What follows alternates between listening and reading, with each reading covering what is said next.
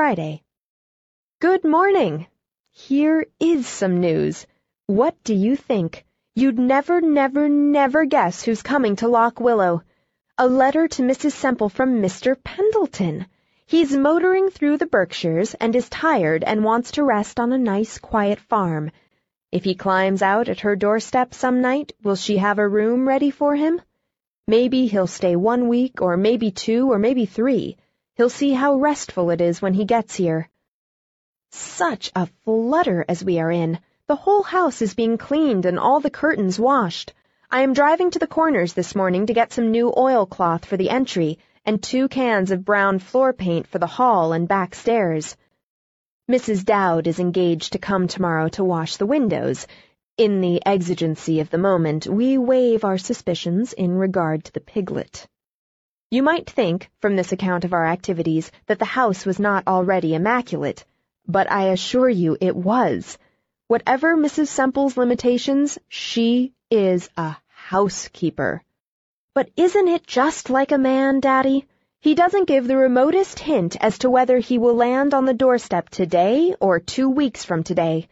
We shall live in a perpetual breathlessness until he comes, and if he doesn't hurry, the cleaning may all have to be done over again.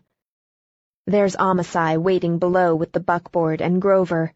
I drive alone, but if you could see old Grove, you wouldn't be worried as to my safety. With my hand on my heart, farewell. Judy. P.S. Isn't that a nice ending? I got it out of Stevenson's letters. Saturday. Good morning again. I didn't get this enveloped yesterday before the postman came, so I'll add some more. We have one mail a day at twelve o'clock. Rural delivery is a blessing to the farmers. Our postman not only delivers letters, but he runs errands for us in town, at five cents an errand. Yesterday he brought me some shoestrings and a jar of cold cream. I sunburned all the skin off my nose before I got my new hat, and a blue Windsor tie and a bottle of blacking, all for ten cents. That was an unusual bargain, owing to the largeness of my order. Also, he tells us what is happening in the great world, Several people on the route take daily papers, and he reads them as he jogs along, and repeats the news to the ones who don't subscribe. So, in case a war breaks out between the United States and Japan, or the president is assassinated, or Mr. Rockefeller leaves a million dollars to the John Grier Home, you needn't bother to write. I'll hear it anyway. No sign yet of Master Jervie, but you should see how clean our house is and with what anxiety we wipe our feet before we step in. I hope he'll come soon. I am longing for someone to talk to. Mrs. Semple, to tell you the truth, gets rather monotonous.